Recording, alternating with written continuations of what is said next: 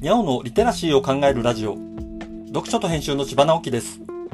このチャンネルでは、読書と IT 時代の読み書きそろばんを中心に様々な話をしています。今回のタイトルは、スマートスピーカーで一番便利なことというものです。僕の家にはスマートスピーカーがいくつかあります。Google ホームが4台、Amazon Echo が1台あります。スマートスピーカーではありませんが、iPhone があるので、Siri もアシスタントとして使っています。これだけあると呼び分けるのがちょっと面倒ではありますけどね。Amazon Echo は日頃からよく買い物をする Amazon からの荷物の到着などのメッセージを知らせてくれるほか、毎週日曜日に聞いているラジオ放送を時間になったら自動的に再生するように設定してあって、これがなかなか便利です。iPhone には体温を記録とか血圧を記録というショートカットを作ってあり、これを Siri に呼び出してもらいます。何度でしたか？という音声プロンプトに36.6などと答えるとヘルスケアのデータとして記録されます。一番便利だと思っているのは Google ホームです。3つの部屋に設置してあって、そのうち今と僕の寝室ではシーリングライトを連携しています。僕は寝るときに Google ホームで音楽を流しています。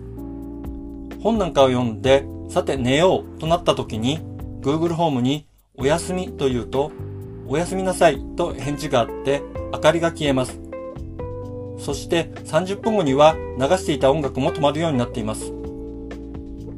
僕は案外寝つきが良いらしく、音楽が止まったことに気づくことは滅多にありません。これ、布団に入った状態でただ言葉を発するだけなのでとても楽ちんです。他にも色々な機能がありますけれど、これが一番便利だと思います。今のところ残念なのは、ウェイクワードがいまいちなことでしょうか。いずれはウェイクワードを言わなくても聞き分けてくれるようになるかな。まあ、それはそれでちょっと不気味ではありますが。こういうものを割と普通に使えるようになったことを考えるとき、ああ、僕は未来に住んでいるんだなぁと思います。設定が少しだけ面倒ですけど、生活に取り入れてみるといいものですよ。読書と編集では IT を特別なものではなく常識的なリテラシーとして広める活動をしています。IT リテラシーの基礎を学べるオンライン講座をやっています。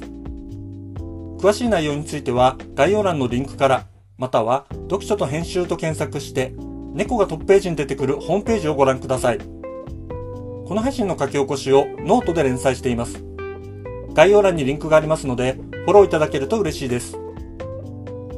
今日もワクワクする日でありますように。千葉直樹でした。ではまた。